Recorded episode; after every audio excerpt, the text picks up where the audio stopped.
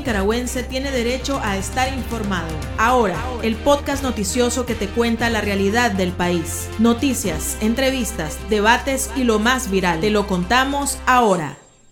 Bienvenidos al podcast de Artículo 66. En los micrófonos Marlene Balmaceda y Slich Chica. A continuación, un vistazo de los titulares que han marcado este día.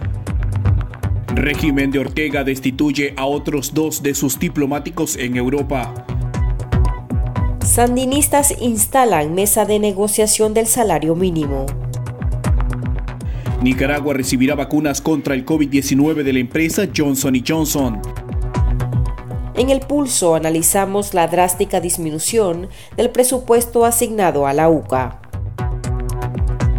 Iniciamos el podcast ahora correspondiente a este jueves 20 de enero de 2022.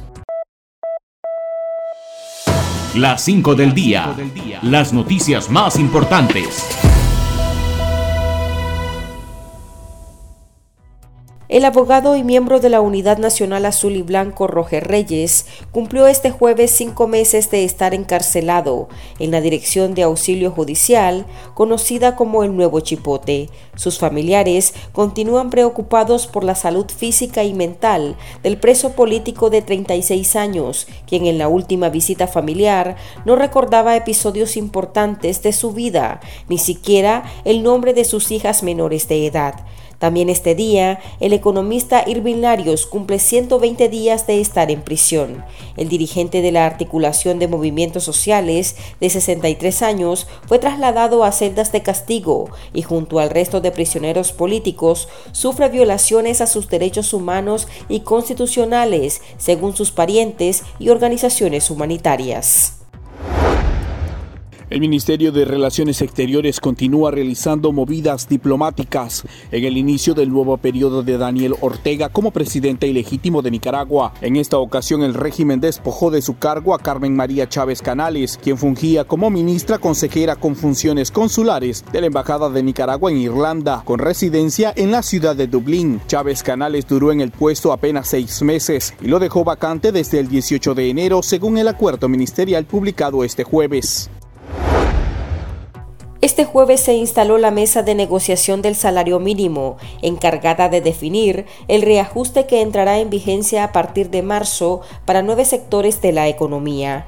Empresarios, sindicalistas y representantes del Ministerio del Trabajo, la mayoría afines al régimen, dieron inicio a la primera ronda de negociaciones que podría extenderse hasta febrero. Este año, las propuestas oscilan entre el 4 al 10% de reajuste salarial diferenciado. Sin embargo, sindicalistas independientes afirman que un trabajador debe ganar al menos 15 dólares diarios para alcanzar el elevado costo de la canasta básica que supera los 450 dólares. El salario mínimo promedio en el país no llega ni a los 200 dólares mensuales. La agencia de viajes estadounidenses All Travel USA comercializa vuelos desde Cuba a Nicaragua a casi 4 mil dólares debido a la alta demanda de cubanos que desean salir de la isla, aprovechando el libre visado que les ofreció el régimen de Daniel Ortega. Según medios de comunicación cubanos, detrás de la necesidad de la población hay un negocio ventajoso para la dictadura cubana porque la mayoría de las aerolíneas internacionales que venden pasajes con esta ruta lo están haciendo en moneda libremente convertible y parte de ese dinero cae en manos del régimen comunista por vía de impuestos o comisión. Funcionarios estadounidenses y analistas políticos señalan que el libre visado también es una estrategia de ambos regímenes para agudizar la crisis de migrantes que desean ingresar a Estados Unidos. Nicaragua recibirá la donación de 993 mil dosis de vacunas Janssen de la empresa Johnson Johnson para combatir la pandemia del COVID-19 que azota al país desde hace casi dos años. El donativo será entregado al Ministerio de Salud por parte del Gobierno de España a través del mecanismo COVAC de la Organización Mundial de la Salud, un programa diseñado para el acceso justo y equitativo de los inmunizantes. Es la primera vez que Nicaragua recibirá este tipo de vacunas fabricadas por Estados Unidos, las que llegarán al país el próximo martes 24 de enero. El pulso. Le medimos el ritmo a la realidad.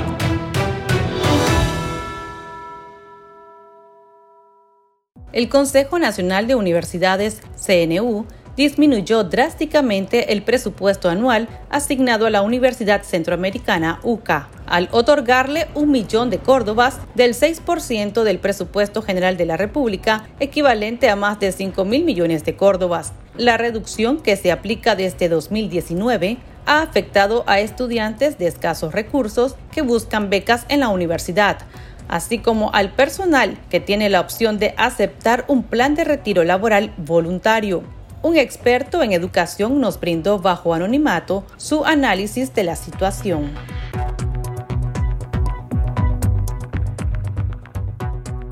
Lo que está haciendo el gobierno con la cancelación o reducción a la mínima expresión del 6% que corresponde a la Universidad Centroamericana no se puede entender más como una especie de un revanchismo político más a aquellas instituciones o aquellas universidades de la academia que no son abyectas o que no se someten al, al poder o que no están dispuestas a cambiar el discurso del conocimiento por repetir la consigna.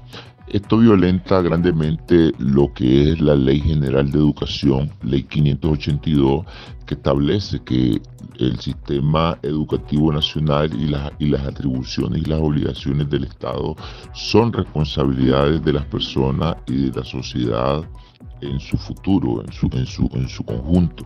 La Ley General de Educación define la educación como un derecho humano y la formación de los estudiantes, adolescentes y adultos en respeto a la vida, la paz y los principios democráticos, desarrollando una educación a través de toda su vida y las etapas de su desarrollo.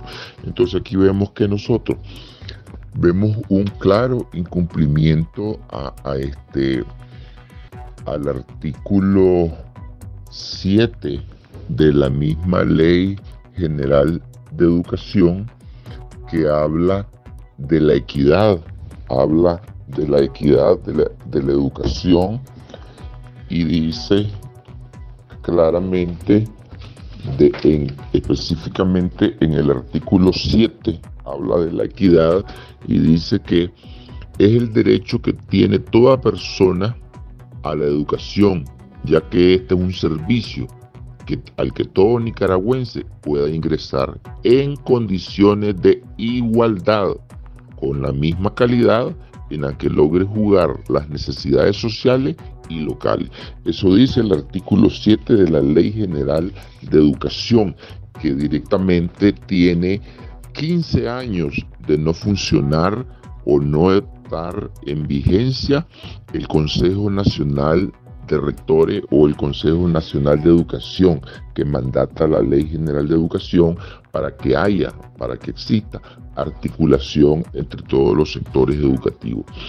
Esto no es más que un castigo para las universidades que no aceptan el adoctrinamiento estatal a como lo pueden hacer en las escuelas públicas a la, universidad los estudiantes llegamos a estudiar, a desarrollar habilidades, a conocer nuestros derechos y nuestros deberes.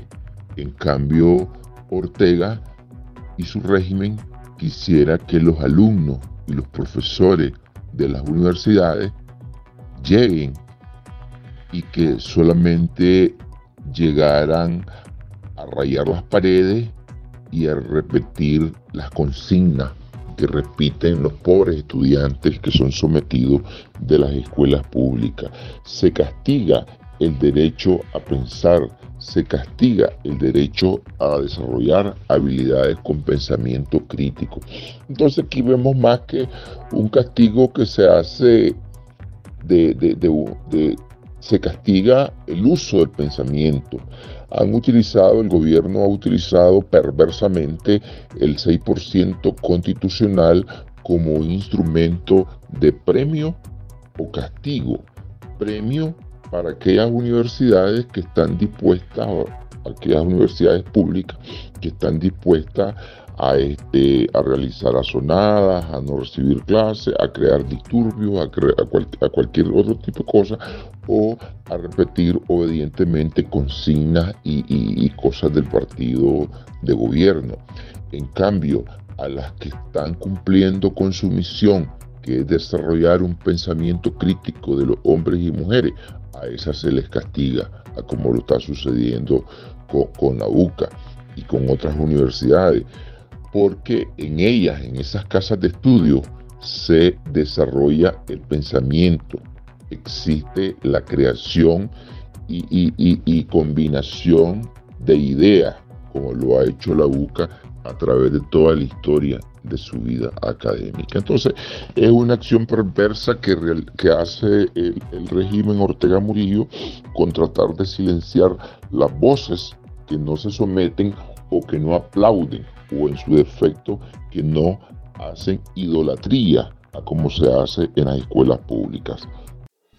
Para estar al tanto del acontecer nacional y conocer las voces calificadas sobre la realidad nacional, ahora el podcast informativo sobre Nicaragua.